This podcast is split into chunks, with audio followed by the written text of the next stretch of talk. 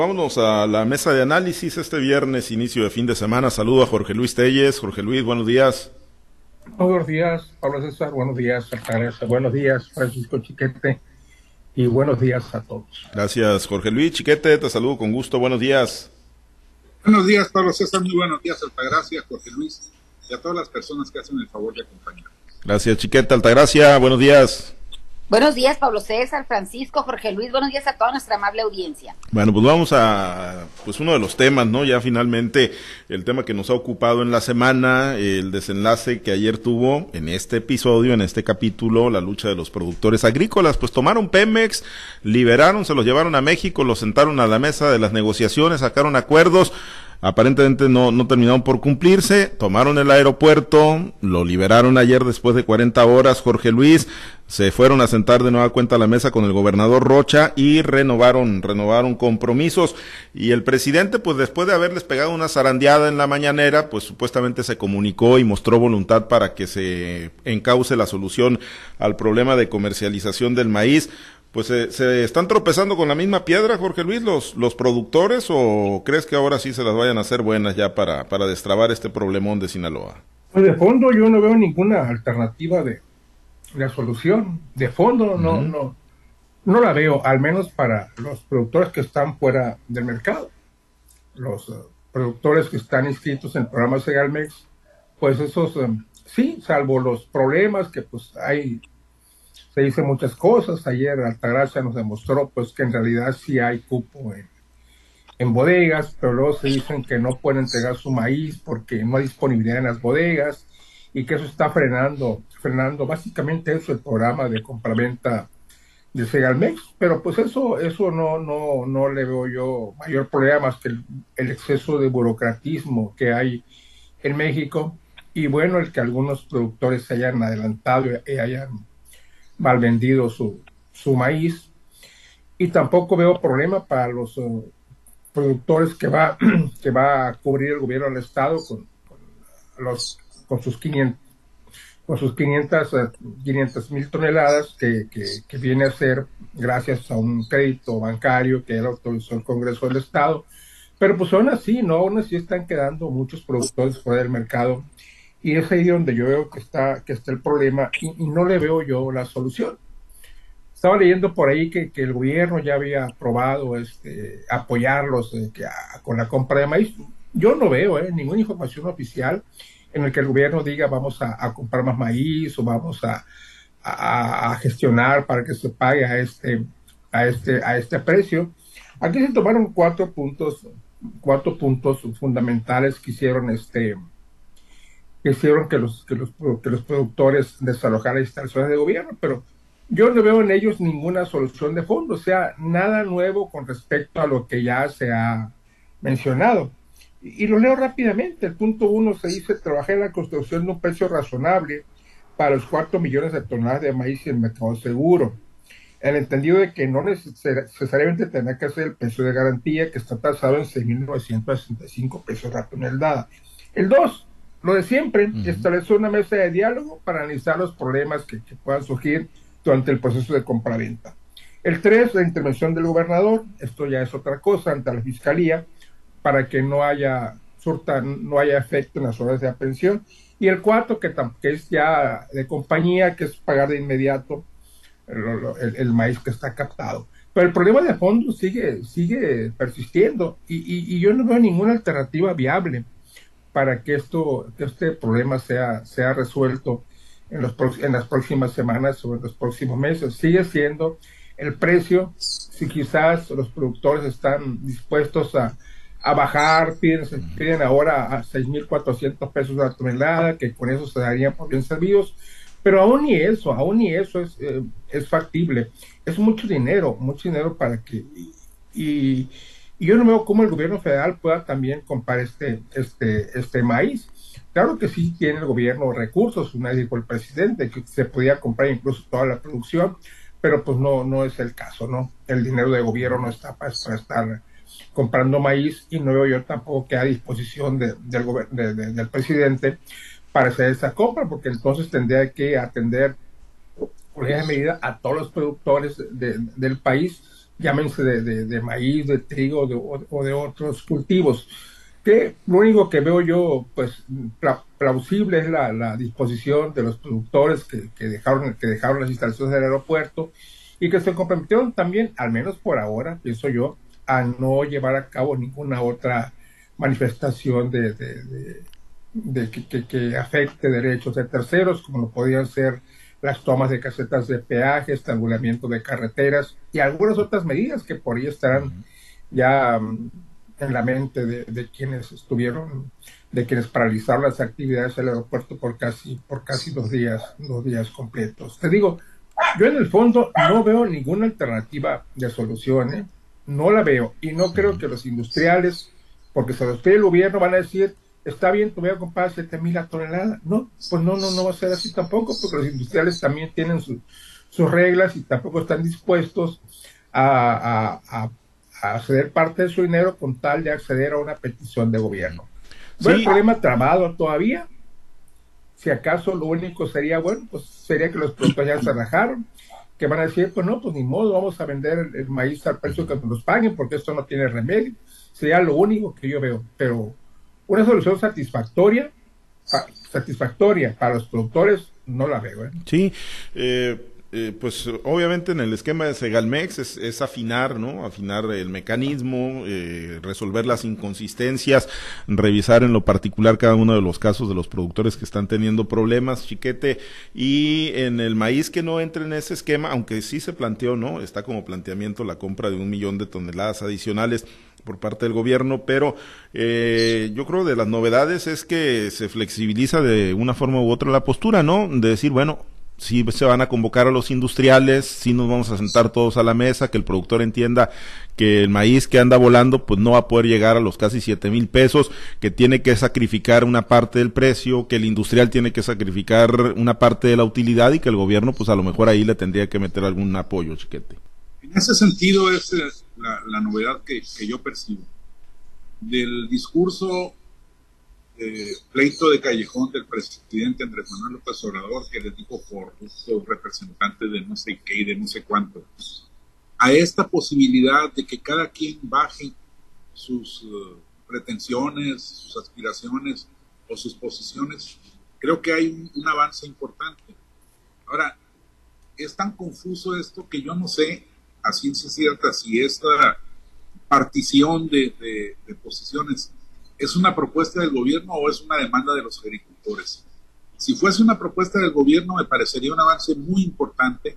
Me parecería que se podría negociar, flexibilizar los, los Y la otra parte es que en manos del gobierno está hablar con los industriales, no para pedirles el favor, no para imponerles algo que va en contra de sus intereses, sino para negociar posiciones. El gobierno siempre tiene alguna medida que negociar con los empresarios, algo que ofrecerles, sino un subsidio fiscal, sin una flexibilización en determinadas acciones, este, en asuntos de transporte, en fin.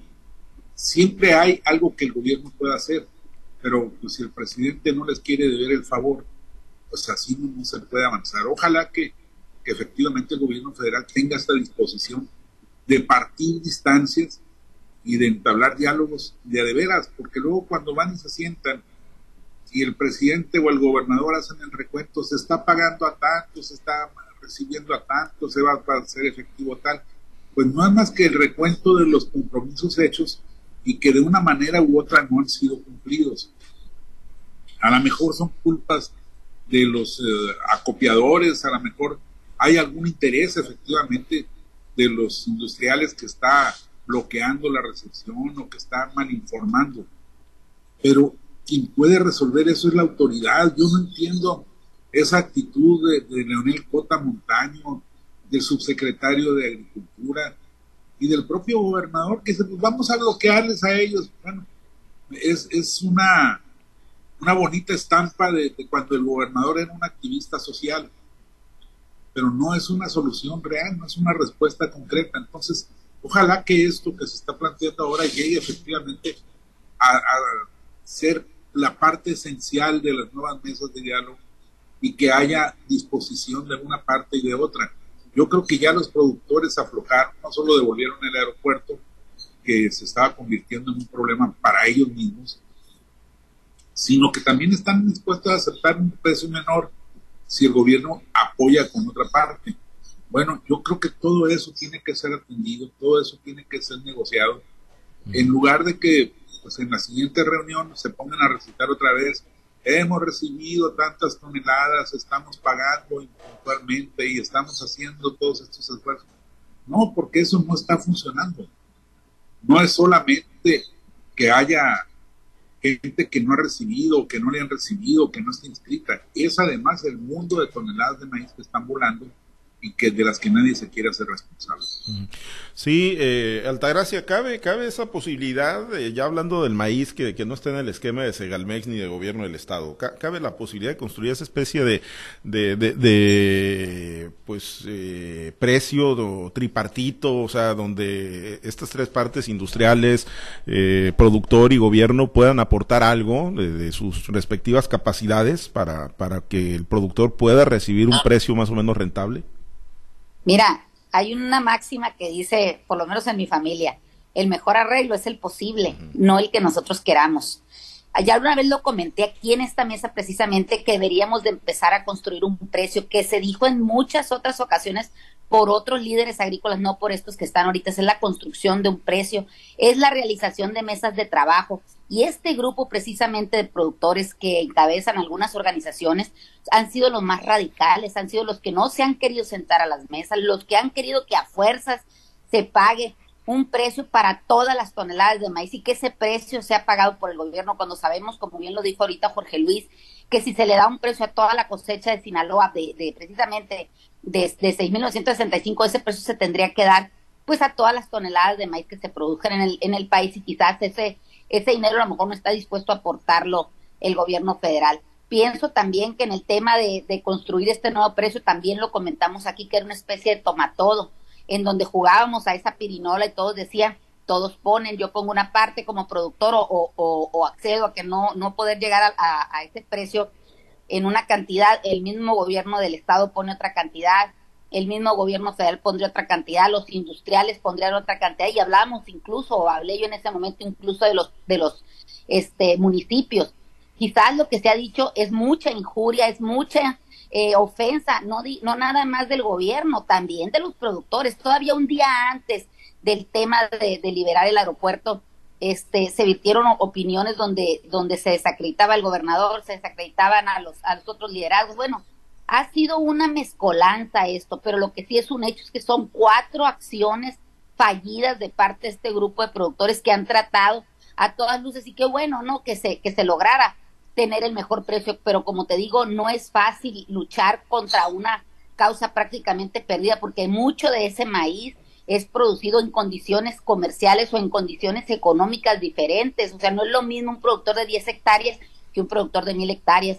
Los precios son diferentes también en el tema de los insumos, los trabajos se abaratan. Entonces, eh, por eso es que, por eso entiendo. Y aunque, aunque pudiera yo decir, bueno, estoy pegándome yo solo un balazo en el pie, pues no, pero sí lo entiendo, es cuesta de justicia social. Entonces, en ese tema creo que la salida de, de, de haber tomado este aeropuerto, y de haber causado daños a más de nueve mil personas, quizás más.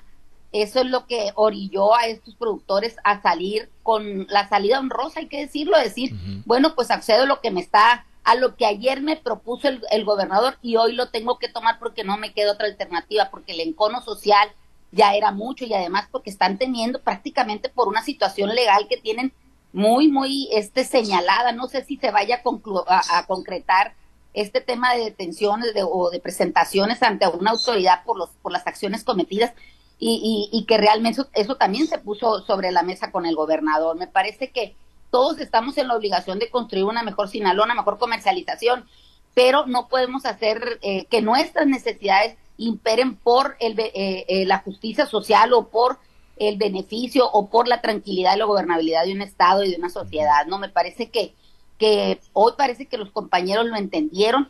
Ellos están, han perdido el tiempo, mucho tiempo han perdido en estar este, incitando a este tipo de cosas en vez de estar juntos todo el sector agrícola construyendo estas mesas de negociación. Tan es así que el día de ayer ya se abrió otra bodega en el área de norte del estado para recibir entre 70 y 80 mil toneladas más. Este precio que se anuncia, donde vamos a estar metidos productores, acopiadores y gobiernos, ya se está construyendo desde el primer día en que, en que no se pudo concretar toda la venta de los de, de, las toneladas al precio que se indicó, el tema de las mesas de negociaciones, de recibirle a los productores, eh, los casos concretos también se está haciendo por parte de las otras organizaciones. O sea, no, no hay nada nuevo, como dice Francisco, como dice Jorge Luis. Quizás lo que único que se ha hecho es dañar las relaciones entre gobiernos y, agricultores o entre los mismos agricultores. Eso es lo que, lo que yo considero. En este caso del bloqueo de las bodegas tampoco es nuevo lo hemos hecho en muchas ocasiones cuando ha habido necesidad que a nuestros eh, compañeros agricultores les dejan de pagar su cosecha, cuando sean todavía granos mochis, me, me parece que se llama la empresa que además desde que estaba el gobierno de Maloba no le paga a los productores.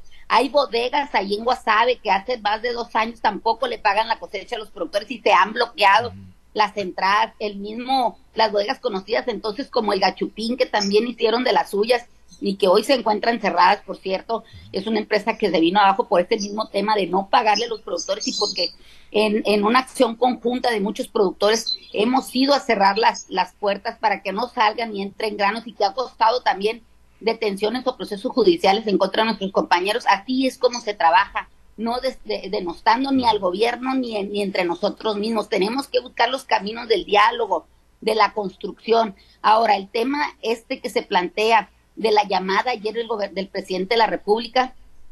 Qué bueno, qué bueno que el presidente hable y que todavía sostiene lo que también en esta mesa se los comenté y que tú, Pablo, precisamente me dijiste, ¿a poco le crees al presidente? Y te comenté yo, ¿y a poco tú le crees a Gruma, a Maseca? Lo dijimos aquí. El presidente siempre ha tenido en mente la compra. No se ha dado porque todavía, quieras que no, el esquema de Segalmex tan está funcionando que si no hubieran sido 27 mil productores los que hubieran ido al, al, al, aeropuerto y no simplemente cerrar esta toma del aeropuerto con 50 productores que que fueron los que se quedaron ahí o fueron los que realmente tenían algún interés o algo. ¿Por qué no fueron los demás? Hay que preguntarse. Sí, no, no, obviamente porque está... El, presidente siempre ha tenido el prejuicio en la... sí, o sea, es, aquí no damos clases, no, damos clases ni terapias psicológicas ni psiquiátricas. Lo hay que hacer, como te digo, el mejor acorde es el posible. Sí, no, no, y en el caso, yo, yo coincido, ¿no? Por supuesto, la mayor parte de los pequeños ejidatarios están protegidos en ese esquema. Que no les han pagado es otra cosa, ¿no? Pero de que... Tampoco los que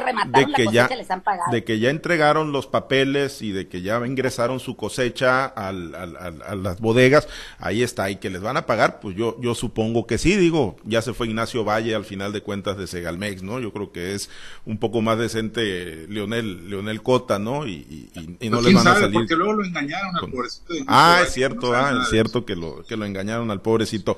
Pues bueno, ahí, ahí cerramos la semana con este tema, parece que, que camina otra vez, esperemos que, así sea, Jorge Luis. Y bueno, lo que camina y acapara reflectores, así rápido, para comentarios rápidos, pues es lo de las corcholatas. Hoy, hoy es el día final del registro. El único que lo ha solicitado formalmente es Marcelo Ebrard. Ya se despidió ayer Claudia Sheinbaum con un informe ahí, con miles de personas en las calles. Adán Augusto ya presentó su renuncia ayer también como secretario de Gobernación. Eh, hoy se estará registrando, aunque parece que no lo va a hacer personalmente. Y en el juego de las corcholatas, pues Morena sigue monopolizando, Jorge Luis, el tema de la sucesión presidencial. Vi una foto ahí en redes sociales donde está el gobernador de Mazatlán con Claudia Sheinbaum y la, directora de, abril. de Minsa. Sí, es viejo. Apenas se puso el don de la auditoridad, porque ¿cómo? Pues si el gobernador estaba aquí y Sheinbaum estaba ya atendiendo sus cien mil simpatizantes que, que relincharon por su candidatura, ahí justamente donde donde aquel memorable discurso de Luis Donaldo Colosio, pregunto, pregúnteme, pregúntome yo cuánto le costaría ese evento a Claudia Sheinbaum, que se le llamó despedida, ¿no? Su despedida. A ella nada. a ella nada, ¿no? A, a todos los mexicanos les costó. Pero ¿cuánto costaría nomás ese evento? Pues sí. Pues ya está, Claudia Sheinbaum se registra, ya se registró, se registró este a celebrar con una camiseta de la, selección nacional que nos dio mucha suerte. Le dio mucha suerte. Le dio mucha suerte con esa camiseta. Sí. Marcelo Ebrard. Preámbulo de lo que anunciando a lo mejor lo que le va a pasar. Este, y bueno, faltan los demás, creo que se registra también ya Fernández Noroña. Y todos los demás que andan de ahí de sí, Manuel Velasco, sí. y que ya, ya están por registrarse, pues ya comenzó esto, ¿no? Ya, ya comenzó, los engaña subconsciente, acá los engañe que van, que supuestamente es por, por la, la coordinación nacional de, de, la cuarta transformación, y ahí acá rato salen con, la precandidatura, con la candidatura, entonces pues eh, es un juego, ¿no? Un juego que, en el que no tienen, no van a perder porque pues tiene, tienen el garrote en la mano. Así pueden violar todas las leyes electorales que quieren, de todo modo va a ser la misma. Finalmente el que gane esa encuesta, si hay alguna encuesta, pues va a ser el, candidato, el candidato presidencial, con mucha anticipación, porque en septiembre, con otros partidos apenas, apenas estarían iniciando su proceso, ellos ya tendrían candidato. Con todo y que son los mandores en las encuestas, ya estarían tomando una gran ventaja en la carrera presidencial. Sí, pues de mentiritas, de mentiritas no, no, no va a ser, digo, ya sabemos quién va a tomar la decisión, chiquete, pero yo creo que en el camino sí, sí va a haber episodios de, buenos agarres, ¿no? Como la reprimenda, o sea, el reclamo que le pegó ahí Claudia Sheinbaum a, Durazo y la cacería de brujas para ver quién filtró ese video. Yo, yo creo que sobre el camino va a haber buenos encontronazos, chiquete. Sí los va a haber, indiscutiblemente. Mira, es que es imposible que habiendo tanto en juego, pues vayan a tratar con, flores y rosas este, cortadas al amanecer, como decían las cronistas de sociales. Eh, se tienen que dar, se tienen que contrastar, tienen que presentarles las diferencias, las que a su juicio de cada uno son las ventajas que les daría el ser el candidato, ser el, coordinador de la defensa de la cuarta transformación. Que por cierto, eh, ese es el colmo del cinismo, pero bueno, si la sociedad lo acepta, pues ¿qué, ¿qué, le vamos a hacer los que los que no estemos de acuerdo con esos eufemismos. Lo que sí, Pablo César, yo estoy muy al pendiente con mucha zozobra de qué va a pasar ¿A qué hora se va a registrar Fernández Noroña? Creo que va a ser decisivo ese, ese registro. pues mira, si va a ser o no va a ser decisivo, pues le va a poner mucho sabor, ¿no? Si, si no se reserva nada, si, si no va bien alineadito, que no va, porque hasta el presidente le ha dicho sus cositas, ¿no? Ahí cuando lo relega. Compañero presidente. al compañero presidente, pues le ha dicho sectario y le ha dicho de todo, ¿no? Yo creo que le, va a meter la dosis al que no veo qué papel pueda jugar es al, no, no a Manuel Velasco, al esposo de Anaí no, no veo que, porque es más famoso por eso que por lo otro. Porque el verde, pues ya se pronunció incluso por Claudia Sheinbaum, entonces, pues, Altagracia, ¿a qué, a qué va a jugar esa, esa corcholata verde? Mira, me leíste el pensamiento, te iba a comentar. Yo no entiendo, en primer lugar, la algarabía que tiene Marcelo Ebrard, ¿no? Aquel hombre tan formal y tan serio y convertirse prácticamente en esta cosa como que de fantochón, la cosa cada vez que se presenta haciendo alarde y que es el primero que renunció, el primero que se inscribió. Ojalá pudiera ser el primero que llegue a la silla presidencial para su gusto, ¿no? Este, tenemos una inusitada reacción de Claudia Sheinbaum porque a la llegada a una reunión le gritan y señala, como dicen en algunos, por ahí en algunos portales, con un dedito acusador a, a Durazo, ¿no? El por qué le gritonearon también me parece muy desdibujada la, la presencia, no nada más del Güero Velasco, sino también la de Adán Augusto, que prácticamente, pues ni fu ni fa, parece que está, que viene de la morgue, de lo frío que está, ¿no? Adán Augusto va a ser importante, ese sí. Sí, pero te digo que no, no hasta ahorita, en lo poquito que llevamos, ha estado frío, frío está, ¿no? Tiene, una misión específica. Eh, la, la fiesta realizada en el Senado para despedir a Ricardo Monreal, yo no sé si lo despedían porque por el camino que estaba tomando, porque realmente ya se iba del, del, del, ahí del Senado donde nadie lo quería.